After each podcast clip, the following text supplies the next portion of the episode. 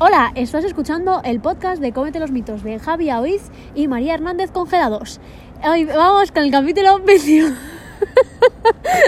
con. Espérate. Con el capítulo 21. Empezamos.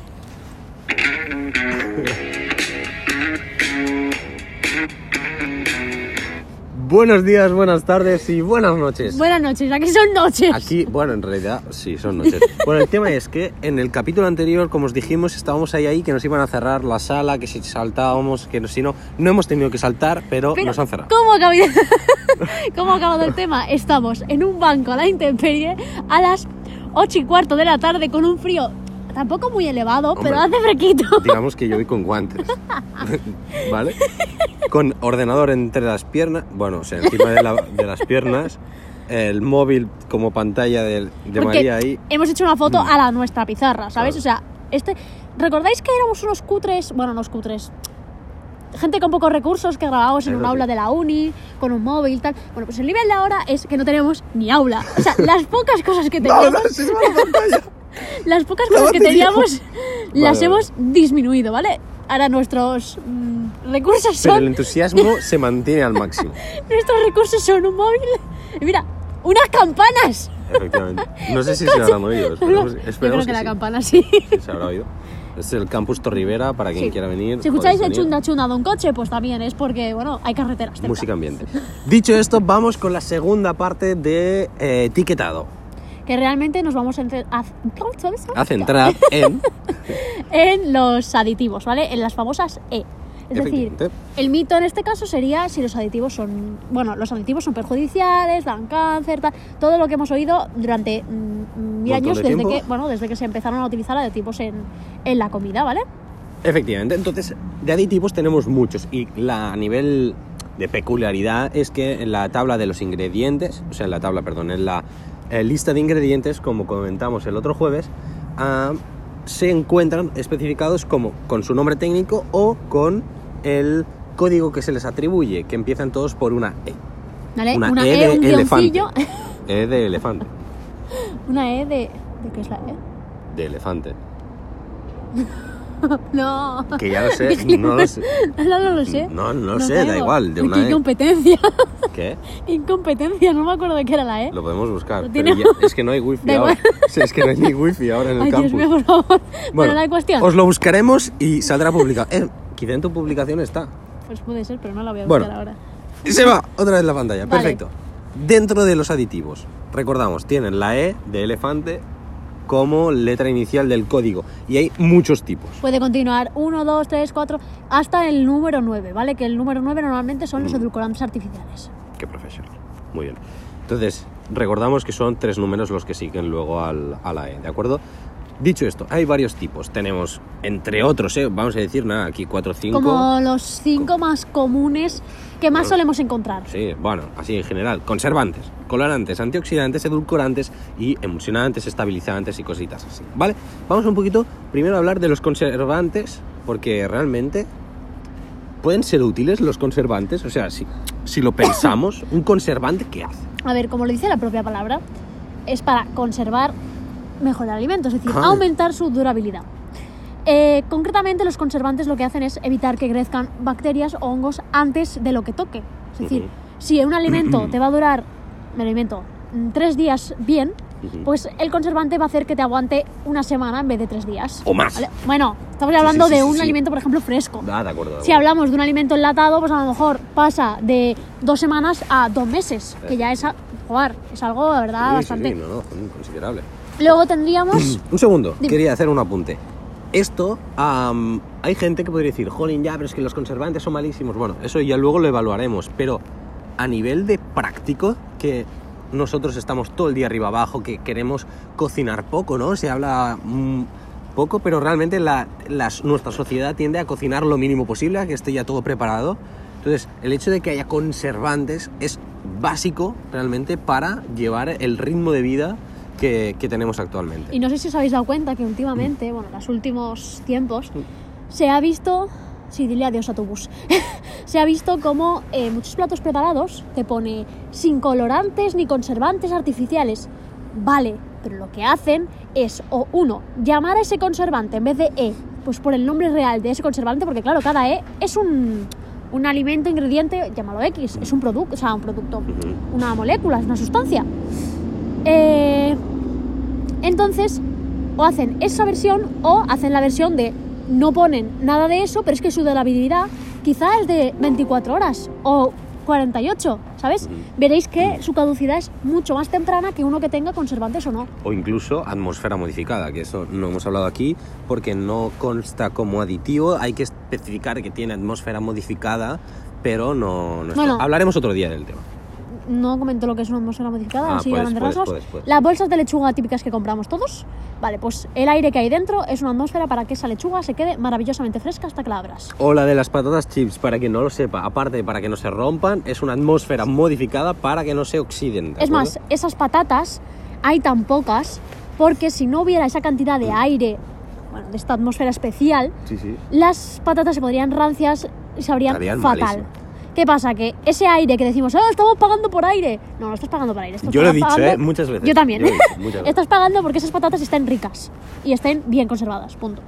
Perfecto, más, otro. Antioxidantes. Eh, antioxidantes.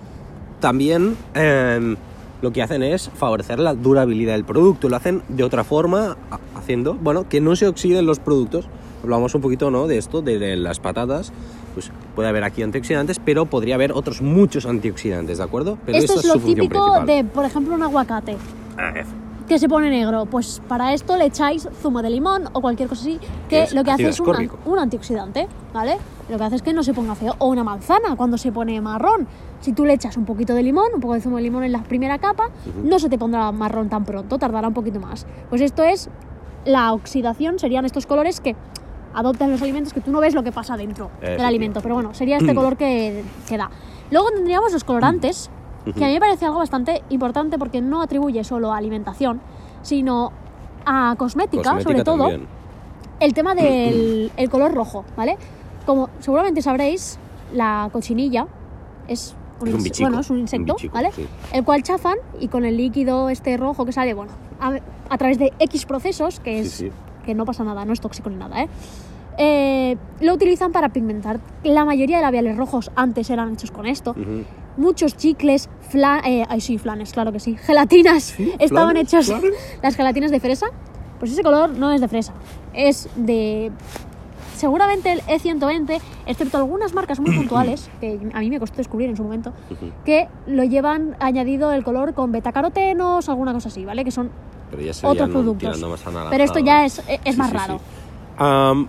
Colorantes. Aquí lo que hacen es dar color al alimento. Tal Aquí cual. sí que podríamos decir, ¿realmente hace falta tener este colorante? Muchas veces es por un tema comercial, para que tú también lo, lo compres. Por ejemplo, hay carnes a las que le añaden un poquito de colorante para darles un color más rojizo y que digas, ¡ay, qué buenecica está! ah, cuando la vas a comprar, pero realmente en el fondo, a nivel nutricional, no nos aportan nada. O saliendo del tema alimentación otra vez. Eh, los fármacos del hierro, no sé si lo habéis tomado alguno, alguna, alguna seguramente más que alguno, Probablemente. son unas pastillitas rojas, ¿vale?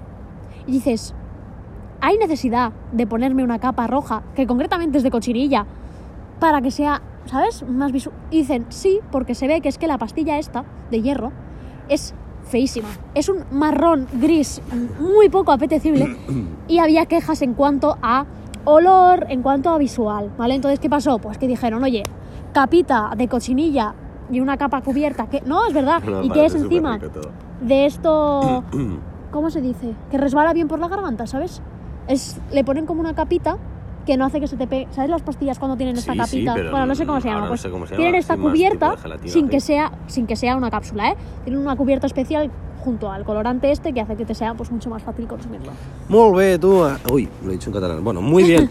Ah, pues vamos al siguiente punto que serían los edulcorantes. Aquí, el edulcorante, tal y como dice su nombre, lo que van a hacer es edulcorar, es decir, darnos ah, un sabor dulce.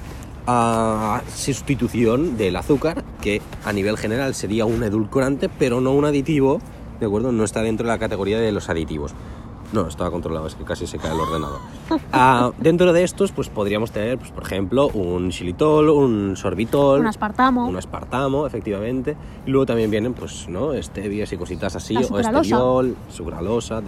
bueno, dextrosas, cositas así, ¿no? Que en cuanto a sabor, la sucralosa creo que es la que más se asemeja a azúcar. Por lo menos, yo no he probado Mm. muchos edulcorantes, ¿eh? Pero cuando me han dado algo con edulcorantes, la stevia, por ejemplo, a mí a sabor de boca, uff, ha sido muy desagradable Bueno, el sabor de la supongo stevia. que también es la cantidad, porque hay muchos Claro, es que son chocolates de estos que le echan stevia en vez de azúcar para que poner chocolate negro sin azúcar. Malísimo. Malísimo, ¿sabe? Artificial, o sea, en la boca. Es como... ugh. No, es que no me gusta, de verdad, lo digo. Bueno, pues lo que iba a decir, que estos edulcorantes muchas veces am, se ha dicho, no, Ah, son malísimos, tal. Bueno, hay que verlo, hay que verlo y hay que remarcar que tanto xilitol como sorbitol son polialcoholes y estos polialcoholes, si os fijáis, por ejemplo, en caramelos o chicles y así, Sí, ponen todo- que si comes mucho, mucho, te vas a ir por el váter. O sea, simplemente en los eh, alimentos que lleven estos productos te va a poner esta aclaración porque es cantidad, sí. obligatoria. Eso le- Porque un consumo excesivo, como dice, te pueden producir efectos laxantes. Ha habido más de una persona que se ha zampado un bote de chicles y de repente Y fuiste. se ha ido de vareta totalmente. Sí, efectivamente. Entonces hay que remarcar que ah, luego hablaremos de, de todos en general, ¿eh? pero los edulcorantes, de por sí, los que hay actualmente, no nos van a producir cáncer directamente, no han demostrado que produzcan cáncer, pero no son inocuos. Esto quiere decir que a largo plazo un consumo habitual y repetido puede tener efectos negativos para la salud. Vale, y por último tenemos emulsionantes y estabilizantes, que una, un ejemplo muy tonto que en verdad sería, por ejemplo, la margarina. Ujú. La margarina tiene fases, es una grasa que en realidad es líquida, que la hacen sólida. Es algo bastante un poco turbio. Sí, bueno, Lo cual que para conseguir que tenga... Sí, sí, sí, claro, eso sí. Pero para conseguir esa textura, si tú no añades estos, estas cosillas, te queda un poco... Bueno... Puede costar. mm, Y aparte visualmente tampoco es... Dices, ay, me voy a comer esto. No, ¿sabes? Mejora la textura, es que no sé cómo explicarlo, Sí, ¿sabes? sí, Yo- mejora la textura, tal cual es su función principal. Bueno, dicho esto, he hablado un poquito de los aditivos generales. Hay que remarcar que eh, a nivel de salud, ¿qué tal? A ver, Mm. A nivel de salud, si están aprobados, significa que no van a dañarte. Si tú te comes unas lentejas que tienen un ácido ascórbico, que es un antioxidante, para que no se pongan feas en el bote este de cocidas, Sí. no te va a pasar nada. Si te pasara algo, puede ser debido a que tengas una patología, a que se te siente mal, eso en concreto, pero no porque todos los aditivos sean malos ni den cáncer ni nada de esto. Efectivamente. Esto os hablo con eh, las revisiones actuales y todo, lo- bueno, la información científica que tenemos actualmente, en este momento que se graba esto. Exacto.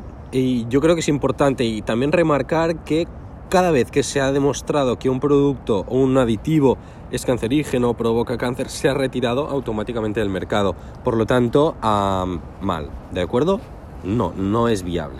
A ver, realmente nos queda Un tema, un queda tema, un tema. por hacer, entonces no sabemos si hacer un tercero, en verdad, porque es que... da tiempo a hacer... Am, ¿Me entiendes? Sí, da tiempo. Creo que, mira, vamos a hacer el próximo capítulo también de lo mismo. Hablaremos sobre declaraciones de salud que se hacen como light, el O el cero, próximo- natural, eco o de aquí a un... lo salteamos, ¿eh? O, o lo salteamos. Depende también de lo que guste esto de etiquetado, claro. Exacto. Entonces hablaremos de todo esto, ¿no? Del natural, del eco, sin azúcares añadidos. ¿Qué quiere decir? ¿Todo esto realmente nos va a producir un efecto beneficioso para la salud o son un poquito chorradicas que Sobre hace todo- la, la a nivel de diferencias de que no es lo mismo que te ponga un sin azúcar que un sin azúcar añadido, que un bajo en azúcares. Hay muchos matices por los cuales la industria alimentaria nos la puede colar Eh, un mongol. efectivamente. Exacto. Pero Entonces, eso. Lo hablaremos en futuros capítulos o ya sea el próximo o en, el- o en más. Haremos encuesta. Encuesta yo creo que puede ser interesante Sí, para pon en plan, ¿os gusta? ¿Os ha gustado estos dos últimos? Sí, no, pues vale, pues grabamos. Aunque seguramente lo que haremos será grabar este tercero Y ya lo tendremos. y en función de, ya veremos si lo colgamos pronto, si lo colgamos después. Porque como tendremos que grabar antes de Ya. los dos, Sí, ¿sabes? sí, sí, que se publiquen los dos. Bueno, ya veremos cómo lo hacemos. Nos estamos congelando. Este podcast ha sido aquí improvisadico con un frío un poquito elevado. Dios mío, qué frío hace. Pero, eh, creo que los coches no han mm, Mm, jodido mucho el audio, ¿eh? porque estamos como en un hábitat aquí reducido.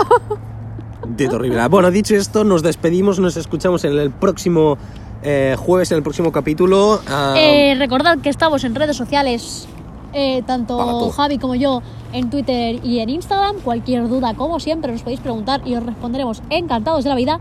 Tenéis los usuarios en la descripción de este podcast, ¿vale? Y nada más, todo por hoy. Muy bien, pues nos escuchamos el próximo jueves. Adiós.